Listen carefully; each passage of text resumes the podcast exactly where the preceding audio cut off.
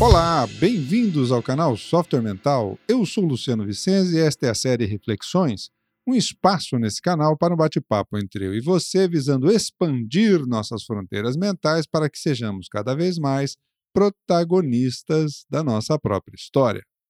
Este canal conta com patrocínio e apoio técnico da Atena Media.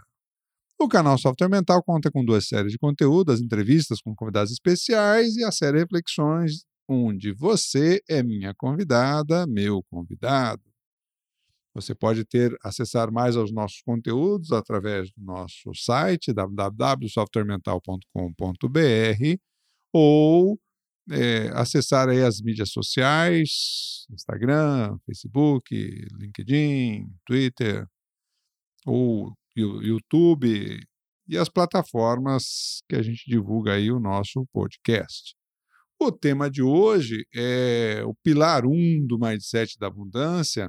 Nós vamos conversar hoje aqui então sobre a capacidade de inovar. No episódio passado da série Reflexões, concluímos a primeira abordagem referente às seis competências socioemocionais que tratamos aqui no software mental como essenciais ao mindset da abundância. Falamos da experiência nas organizações, a capacidade de transformação interna para acompanhar as mudanças do mercado impactado pelas novas tecnologias. Falamos dos tipos de mente, a mente socializada, aquela que busca sempre atender aí ao que está estabelecido socialmente e, e, e tem o seu valor medido externamente, ou seja, pelos outros, a mente autoral, aquela mente da pessoa que já consegue e dar os seus primeiros passos em relação à autonomia, mas ainda fechado para abordagens que diferem da sua forma de ver ou pensar a vida, e a mente autotransformadora, que é justamente o indivíduo já preparado para ter é, condições de dialogar com pessoas e culturas diferentes, pontos de vista diferentes, numa predisposição íntima para aprender, para se transformar efetivamente. E agora começamos aí uma nova série de três episódios, cada uma delas falando sobre um pilar do mindset da abundância. O, esse mindset ele conta com três pilares fundamentais que, ao nosso ver, são essenciais dentro dessa nova economia, desse novo momento, desse novo cenário do presente e futuro do trabalho. A capacidade de inovar, a capacidade de lidar com o diferente e a capacidade de ter relacionamentos positivos, né? Nós vamos abordar cada uma dessas três capacidades como é, e as suas relações entre as competências socioemocionais, já associando então essas competências socioemocionais, porque elas na verdade é, são interdependentes e nós, como seres humanos, somos mais complexos do que se possa parecer à primeira vista. Não é isso? Então vamos começar a conversar aqui sobre o primeiro pilar, que é a capacidade de inovar. Essa capacidade está eh, relacionada à, à identificação das reais necessidades de um contexto, buscando ver além do óbvio, para criar e implementar soluções que gerem resultados, preferencialmente resultados de alto impacto em benefício da nossa sociedade. E essa capacidade de inovar, ela possui dois parâmetros fundamentais, dois pilares ou dois alicerces fundamentais.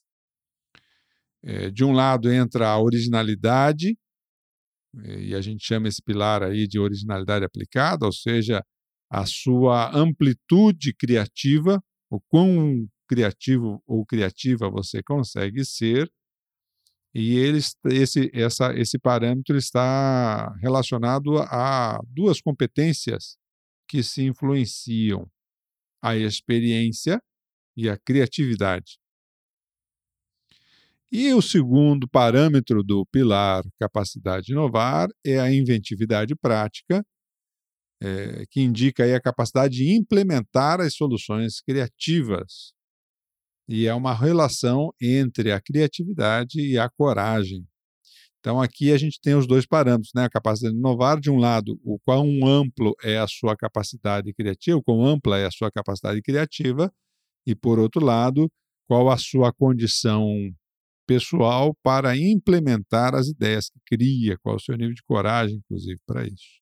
Vamos explorar um pouquinho esses dois parâmetros para a gente entender por que, que essas duas competências socioemocionais de cada um deles, é, como que elas se influenciam mutuamente aí nessa história, né? Então, na originalidade aplicada, que eu falei aqui que é a relação entre a experiência e a criatividade, a experiência pessoal, quando ela é qualificada pelo gosto de aprender e aplicar o que se sabe, ela permite ampliar a visão de mundo é, e conviver bem com as diferenças culturais e individuais de cada pessoa. Ou seja, ela te oferece maior subsídios para as associações de ideias, para o enriquecimento das suas associações de ideias. E a gente sabe muito bem que, em termos de, de criatividade, um fator fundamental é justamente quando associamos dois campos distintos do conhecimento criando uma nova conexão que até então não existia, ou uma nova forma de enxergar aquilo que até então não existia. E esse conceito, essa, essa criação conceitual, ela é, é a base aí do que a gente chama de inovação, né? Mas é a base primária, é o primeiro passo, é você ter a boa ideia. A gente sabe dentro do processo empreendedor que boas ideias por si só não resolvem nada, elas indicam um potencial, mas um potencial que, se não for convertido em prática, de nada resolve. Essa experiência, então, ela te faculta é, ampliar as suas possibilidades criativas justamente porque ela te incentiva né, a enxergar por outros horizontes, por outros ângulos, desde que você, de fato, Use essas experiências para se autotransformar. Se você usar as experiências só para confirmar o que já sabe, você não sai do lugar. A gente já conversou sobre isso aqui no nosso canal. Então, aquela pessoa que gosta de ter certeza, aquela pessoa que gosta de saber das coisas, de saber o, diferenciar o que é o certo e errado, essa criatividade fica baixa. Então, a criatividade, nesse caso aqui, que interessa para a gente, ela, ela, ela vem da percepção de novas possibilidades sobre a realidade, trazendo aí ideias mais promissoras, por exemplo, para a sociedade, que é o que nos, nos interessa efetivamente, com foco aí nos fatos e dados e na avaliação mais positiva sobre a possibilidade de criarmos soluções para os desafios do mundo, né? É, a Singularity University, por exemplo, ela, ela tem uma, um, quase que um mantra né, de, de buscar soluções que impactem a um bilhão de pessoas. Ou seja, torne, de alguma forma, a vida de um bilhão de pessoas melhor. E, e, essa é uma premissa, então, da criatividade aplicada a um alto impacto, a uma alta capacidade de influenciar os comportamentos e hábitos da sociedade para melhor ambos conceitos, então, quando eles se relacionam, eles, eles favorecem a originalidade aplicada. E eu quero dar algum exemplo, alguns exemplos disso aqui, para a gente é, entender melhor a relação entre essas duas. Quando, por exemplo, a criatividade é baixa e a experiência também é baixa, em geral, a pessoa costuma ter uma padronização alta em suas ações. Ela tende a ter é, uma restrição de conhecimentos e de aprendizagem, a baixa experiência. E baixa experiência é bom que se diga, não tem nada a ver com idade cronológica, porque tem muita gente que repete todo dia a vida qual um robozinho. E pode ter bastante idade e apenas repetindo os mesmos hábitos, os mesmos valores, os mesmos costumes. Então, essa experiência baixa, a criatividade baixa, indica aí que a pessoa tende a seguir o padrão, é a turma que vai no bolo, é a turma do meião. Quando a experiência é baixa, mas a criatividade, a pessoa tem um perfil mais criativo, é, essa criatividade, naturalmente, ela é de baixo impacto porque ela é limitada pelo entorno, justamente porque o indivíduo tem uma visão de mundo mais restrita. E essa visão de mundo mais restrita, embora ele seja, possa ser uma pessoa mais criativa, é, é, os inputs, os insights, as possibilidades estão muito ligadas ao seu entorno. Então a capacidade, a criatividade, perdão, ela começa a ficar subutilizada. Cara tem um potencial criativo alto, mas é, isso não é convertido em ideias de alto impacto, porque justamente a sua experiência limita essa criatividade. Já quando é o contrário, quando a experiência ela é mais alta, mais desenvolvida, mas a criatividade da pessoa é baixa, é, há uma tendência desse indivíduo no seu comportamento a ter aí uma, uma criação de soluções normalmente de baixo risco, ou seja, ele sabe, ele tem conteúdo, mas ele não ousa, ele não arrisca, ele segue determinadas linhas já conhecidas, aplica esses conhecimentos ao que já conhece, aplica essa experiência toda ao que já conhece, ao que já está estabelecido.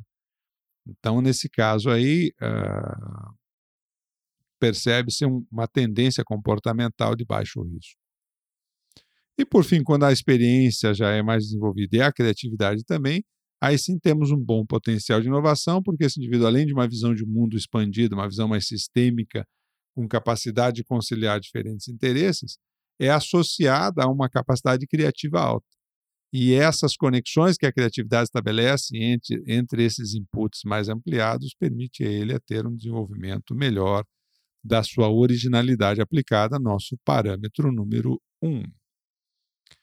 O parâmetro número dois é justamente a inovação com praticidade, é a relação da, dessa criatividade com a coragem. Então, essa, essa a coragem entra nesse escopo é, porque justamente na hora de implementar é que o bicho pega, né? É aquilo que a gente falou, às vezes você tem uma boa ideia, mas implementar é outro, outro universo. Você precisa de mais resiliência para enfrentar os desafios para implementar projetos, eh, a resistência do status quo, que, que normalmente vai contra aquilo que você está pensando, né? É, a necessidade de você então bater no peito e trazer a responsabilidade para si pelos próprios resultados, porque como implementador não adianta você justificar por que, que não consegue, né? O resultado prático é que você não consegue. Então, essa churumela que a gente às vezes tenta arranjar para explicar por que não faz, não resolve o caso. E esses conceitos, então, o conceito da criatividade com o conceito da coragem, estabelece justamente o processo da inovação. Né?